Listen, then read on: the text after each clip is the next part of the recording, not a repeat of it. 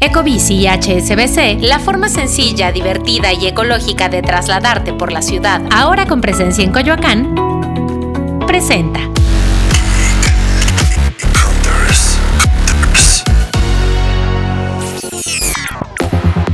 Hunters, mi nombre es Erenira Reyes y para celebrar este 4 de mayo te traigo el título ideal, Star Wars Jedi Survivor.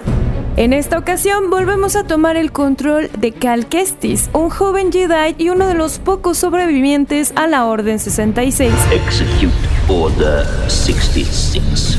que en el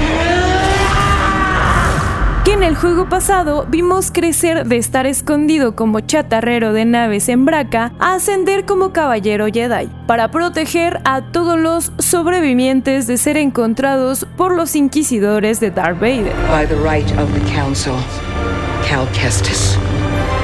Rise, Ahora Cal, después de los eventos de Fallen Order, se ha convertido en rebelde y trabaja de la mano de Sao Guerrera para desestabilizar al imperio en constantes misiones, pero siempre en la añoranza de sus antiguos compañeros de aventuras con los que viajaba en la Mantis.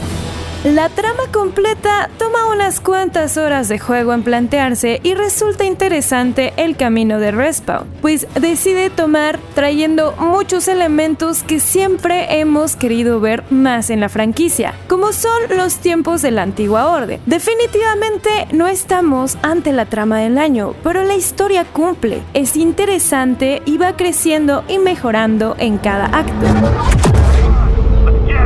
En el combate, justo como en la anterior entrega, podemos sentirnos todo un Jedi usando la fuerza para empujar, atraer o hasta hacer levitar a nuestros enemigos. En cuanto al arma Jedi por excelencia y tradición, o sea, el sable láser, el juego pone a nuestra disposición varias posturas para el manejo del arma. El sable tradicional a una mano, dos sables, un sable doble como el de Darth Maul y añade también una postura pesada, estilo mandoble como un sable de Kylo Ren.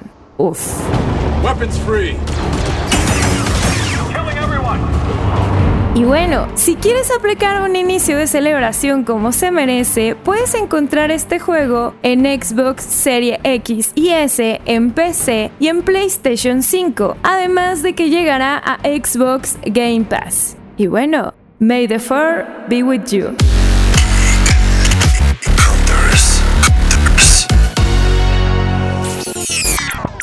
Ecobici y HSBC, la forma sencilla, divertida y ecológica de trasladarte por la ciudad, ahora con presencia en Coyoacán, presentó.